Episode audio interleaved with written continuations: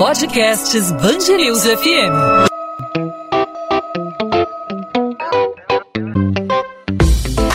Dois às 20, com Maurício Bastos e Luana Bernardes. As autoridades de saúde do Brasil afirmam que só a testagem em massa da população será capaz de trazer soluções e reduzir os impactos da pandemia da Covid-19. A demanda pelos testes é grande, no entanto, os exames capazes de detectar a doença são distintos e possuem critérios bem diferentes uns dos outros para diagnosticar se um paciente está ou não com coronavírus. No Brasil, há três grupos de exames disponíveis: os de biologia molecular, conhecidos como RT-PCR, que são feitos por meio meio da retirada de secreção, os de imunologia, conhecidos como testes de sorologia IgM e IgG, que são feitos por meio da coleta de sangue, e também os chamados testes rápidos. E quais são as indicações para cada um deles? Em qual cenário devem ser indicados e realizados? Para falar sobre isso, vamos conversar com Gustavo Campana, diretor médico da DASA e do Laboratório Sérgio Franco e vice-presidente da Sociedade Brasileira de Patologia Clínica e Medicina Laboratorial. Doutor Gustavo, obrigado por aceitar nosso convite e seja bem-vindo ao podcast 2 às 20 na Band News FM. Olá Maurício, olá Luana, é um prazer poder conversar com vocês e falar de um tema tão importante para todos os ouvintes da Band News. Doutor Gustavo, a gente falou dos exames disponíveis no mercado. Atualmente, quais testes podem ser feitos no no Rio para o diagnóstico da Covid-19? Dois tipos de testes. Os testes que detectam a presença de material genético em amostra respiratória, colhidos por um cotonete, um suave no nariz e na garganta, naso-orofaríngeo, que fazem a detecção então do material genético em pacientes sintomáticos com coletas é, até em cerca de 12 dias, podendo ser um pouco mais prolongadas em casos de maior gravidade, mas com o pico de detecção entre o terceiro a quinto dia de sintomas. Há também os testes sorológicos, que são aqueles testes que detectam os anticorpos, que é a resposta do organismo à infecção. Existem dois tipos de anticorpos é, que são detectados, aqueles de fase aguda, denominados IgM ou IgA, e o de fase é, é, de memória ou convalescência, chamado IgG. Esses testes são recomendados para pessoas que tenham mais de 10 dias de sintomas, porque é o período de maior sensibilidade do teste. É importante ressaltar que um resultado negativo para este teste não descarta a presença da doença a Anvisa permitiu a venda dos testes rápidos para diagnóstico da Covid-19. Quais são as orientações para quem pretende comprar um teste desse? A DASA ela segue em validação quanto aos testes rápidos. Ainda não temos consenso qual é a performance desses testes realizados em sangue capilar, ou seja, na, na ponta do dedo. Não temos então como responder, porque depende qual teste será ofertado em cada farmácia. Doutor Gustavo, a gente tem percebido uma frequência de pessoas na rua acima do esperado nesses tempos de pandemia, em tempos de isolamento social por decreto. O senhor acredita que a possível liberação da venda de testes em farmácias possa de alguma forma representar um risco às pessoas que parecem não ter medo de aglomerações? A liberação de venda ou a liberação de qualquer tipo de teste, independente do local, deve ser feita né, sempre com a segurança recomendada por cada uma das regiões, pelos governos, pelas secretarias de saúde de cada uma das regiões, e não deve ser uma forma de quebra do isolamento social. Dr. Gustavo Campana, diretor médico da DASA e do Laboratório Sérgio Franco e vice-presidente da Sociedade Brasileira de Patologia Clínica e Medicina Laboratorial, obrigado pela participação aqui na Band News FM no podcast 2 às 20 e até uma próxima oportunidade. Muito obrigado, agradeço a oportunidade, me coloco aqui à disposição de vocês e a todos os ouvintes da Band News. 2 às 20, com Maurício Bastos e Luana Bernardes.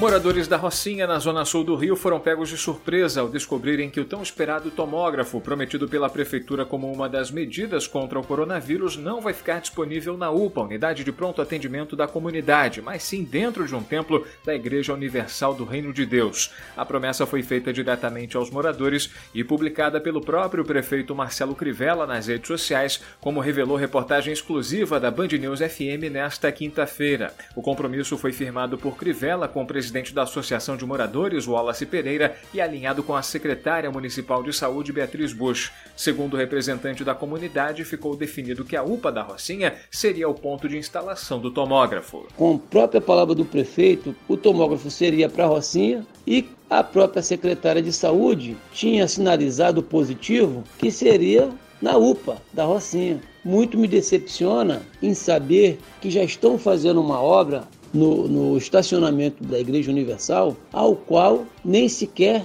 comunicaram. Por meio de nota, a Prefeitura do Rio confirma e diz que a escolha do local levou em conta a infraestrutura para a instalação rápida do equipamento. O comunicado diz ainda que trata-se de uma instalação provisória e que, depois da pandemia, o tomógrafo será direcionado a unidades de saúde do município em caráter permanente, mas a nota não diz se o equipamento ficará em alguma unidade da comunidade. O secretário estadual de Saúde afirma que a crise da Covid-19 no Rio é grave e que o Estado não atingiu o isolamento social necessário necessário para achatar a curva da pandemia. Embora não tenha mencionado uma previsão de lockdown, a meta, segundo Edmar Santos, é atingir 70% de isolamento para minimizar a situação. Ainda segundo Edmar, até o fim de maio, o sistema de saúde do estado vai entrar em colapso. A previsão é que haja uma média de 140 mil pessoas infectadas. Mesmo com o funcionamento de todos os hospitais de campanha, o estado não vai conseguir suprir essa demanda. Para o secretário, se as medidas de restrição não tivessem sido mantidas,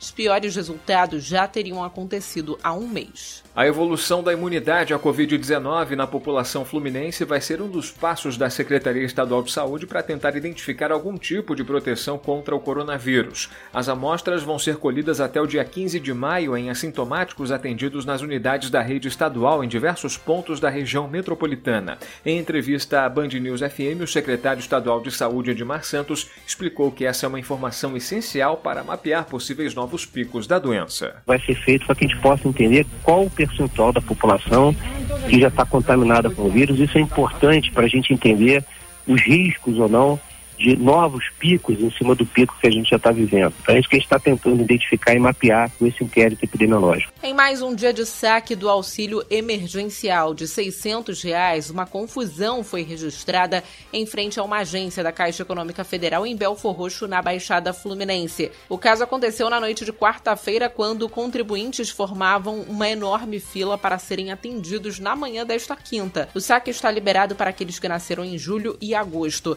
Em um vídeo que circula na internet, é possível ver e ouvir pessoas que estavam na calçada da agência do lote 15 jogarem caixotes e pedaços de madeira no meio da rua. Houve correria e aglomeração. Em nota, a Polícia Militar informou que os agentes foram acionados e o tumulto controlado. Um incêndio de grandes proporções destruiu um carro alegórico, terceiro andar e algumas fantasias que seriam vendidas do carnaval do ano passado do galpão da Viradouro, na cidade do Samba, zona portuária do Rio. Pelo menos três viaturas do quartel central do Corpo de Bombeiros foram deslocadas para o local e conseguiram controlar as chamas rapidamente nesta quinta-feira. A Defesa Civil realizou uma vistoria no barracão que não precisou ser interditado, já que não houve dano estrutural. E o aumento da tarifa do Metro Rio foi adiado até o dia 15 de maio. Atualmente, os cariocas pagam um valor de R$ 4,60 para o transporte. Com reajuste, a população teria que pagar o valor de R$ 5,00. A prorrogação foi adotada pelo governo e pela concessionária em virtude dos impactos sociais provocados pela pandemia de Covid-19. Em sessão virtual, a Assembleia Legislativa aprovou nesta quinta-feira, em votação simbólica, o estado de calamidade pública na saúde de 15 municípios fluminenses como medida de enfrentamento à pandemia da Covid-19. Foram contempladas por decreto as prefeituras de Aperibé, Cambuci, Santo Antônio de Pádua, São José de Ubá e Varriçai, no noroeste fluminense, Campos dos Goitacazes, Carapebus e São Francisco do Itabapoana, no norte fluminense, Quatis, no sul fluminense, Bom Jardim e Sumidor, Douro, na região serrana, Búzios, Araruama e Rio das Ostras, na região dos Lagos, e São João de Meriti, na Baixada Fluminense. Com a aprovação do projeto de decreto legislativo, as prefeituras podem descumprir artigos da Lei de Responsabilidade Fiscal, o que dá mais flexibilidade ao orçamento. 2 às 20. O podcast 2 às 20 vai ficando por aqui. Eu e Maurício Bastos voltamos nesta sexta-feira com mais informação, claro, sobre o coronavírus. Eu lembro que você também acompanha no nosso noticiário em 90.3 FM todas as medidas adotadas pela capital fluminense, pelo estado do Rio, pelo país e o mundo afora sobre a pandemia de Covid-19. Também no site bandnewsfmrio.com.br, tudo que é destaque na nossa programação e lá você também confere o podcast podcast 2 às 20. No nosso site também, nas principais plataformas de streaming. Você aí no seu celular, dá uma olhada aí no seu aplicativo favorito de podcast, você encontra o 2 às 20. De segunda a sexta-feira, sempre a partir das 20, das 8 horas da noite, comigo e com a Luana Bernardes e, claro, sempre a sua participação. Nesta sexta-feira tem mais um 2 às 20. A gente se encontra lá. Tchau, tchau.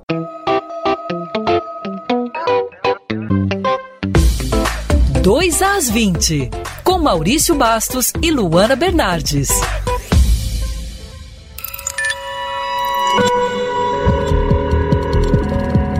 Podcasts Bangerils FM.